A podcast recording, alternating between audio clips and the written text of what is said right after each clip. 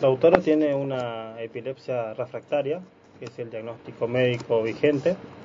Es un tipo de epilepsia muy difícil de controlar, de controlar y muy difícil de, de manejarla sobre todo. Lautaro tiene cuatro años, como vos, vos bien dijiste.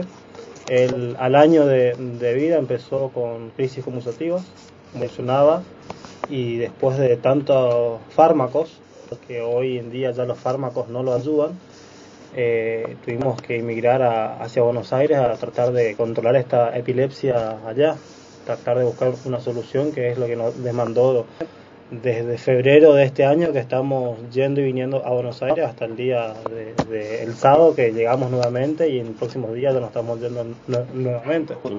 ¿Estuvieron ahora en este último tiempo qué, cuántos días en Buenos Aires? Y estuvimos 27 días. Después, y en marzo, estuvimos desde el 24 de marzo hasta el 10 de julio.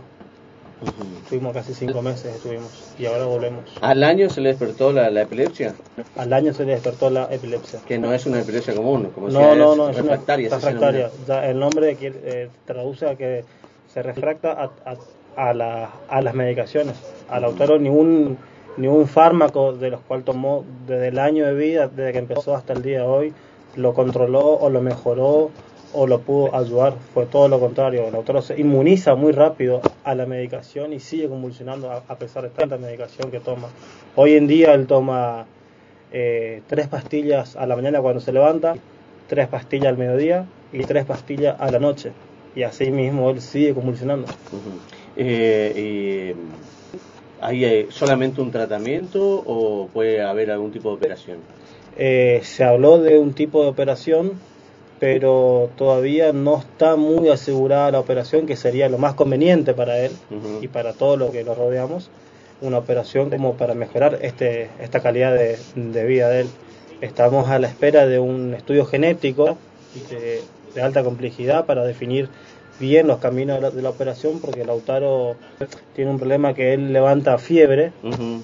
en abundancia después de las crisis convulsativas o antes de las crisis convulsativas y no se le encuentra la fiebre el motivo de la fiebre. Ya, ya por eso en los primeros meses del año no se lo operó porque era muy arriesgado que él ingrese a quirófano con esa fiebre.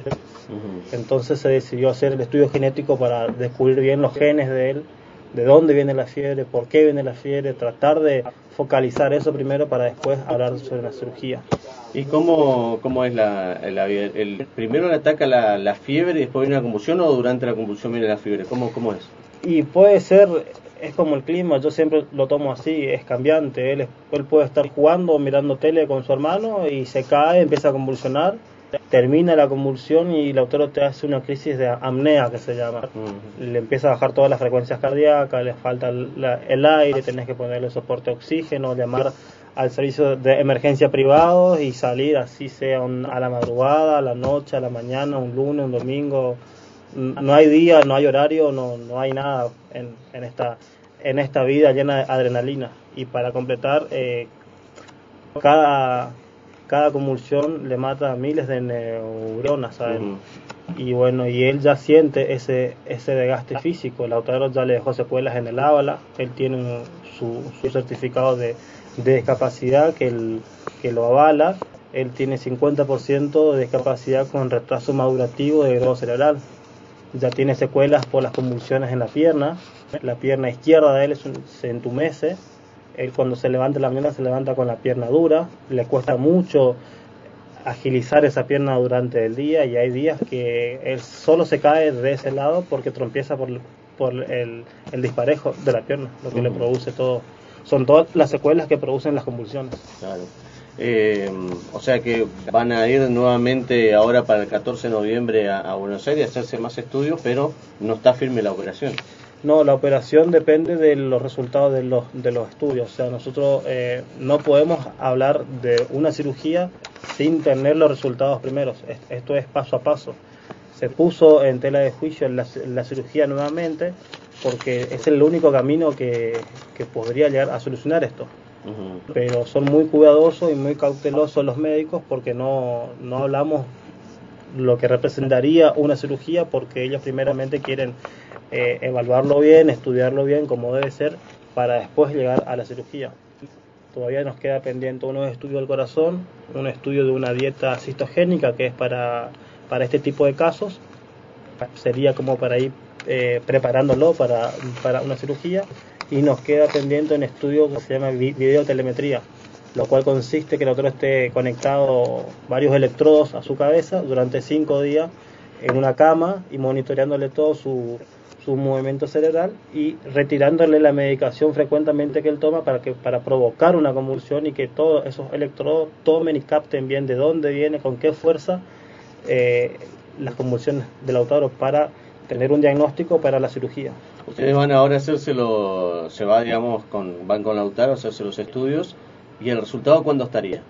El resultado de este estudio estaría eh, instantáneamente, pero nos queda un resultado del estudio genético que todavía no, no está resuelto, todavía no está, y tenemos un resultado de sangre que nos pide la nutricionista del hospital italiano, que recién para el 14 de diciembre va a estar.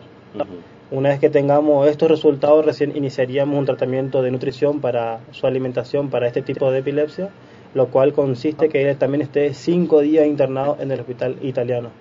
O sea que para mediados de diciembre tienen que estar nuevamente en Buenos Aires. Nuevamente en Buenos Aires. Claro. Así que bueno, largan este bono colaboración, este bono solidario. ¿Cómo, cómo llega? ¿Quiénes te ayudan en esto? Y esto me ayudan la señora Elena Schwember, que nos, nos pone a disposición su, su emprendimiento hotelero, que es uno de los primeros bonos. Tenemos eh, gente que nos ha acercado eh, mil pesos en efectivo, un acolchado, queso de, de Karen Producciones. Tenemos la lavandería la, Fácil que nos ha cedido dos, eh, docenas de, ropa, un lavado de, de, dos docenas, una orden de compra de la despensa El Porteñito, que es un negocio de Villa Barreiro, que es nuestro es el, negocio del el barrio que lo ve día a día a Lautaro por 300 pesos un juego de almohadones que también lo han dado vecinos y un juego de toallas. Bien, ¿y esto eh, cuántos números se pusieron en venta? Siete números. Eh, perdón, perdón. 200 números. 200 números. Bien, perfecto. Nosotros vamos a tener en venta aquí. ¿En qué otros lugares tienen el, puesto en venta?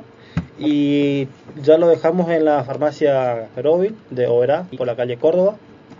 Y también lo dejamos en, en el negocio de Gastón, por la calle San Juan esquina Quintana.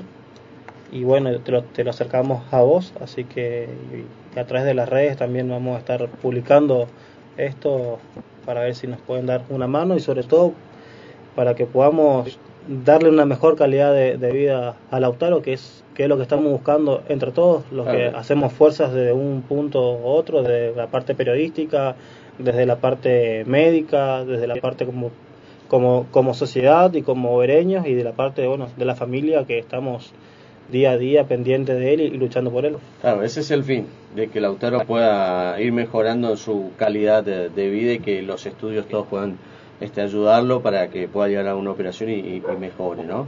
Así que bueno, eh, gracias por acercarte, Franco, y nosotros vamos a seguir difundiendo eh, lo que es el bono solidario aquí, que vamos a poner eh, en venta y que se va a sortear aquí a la tarde el día 22 de noviembre. Franco, muchas gracias por tu visita. Gracias,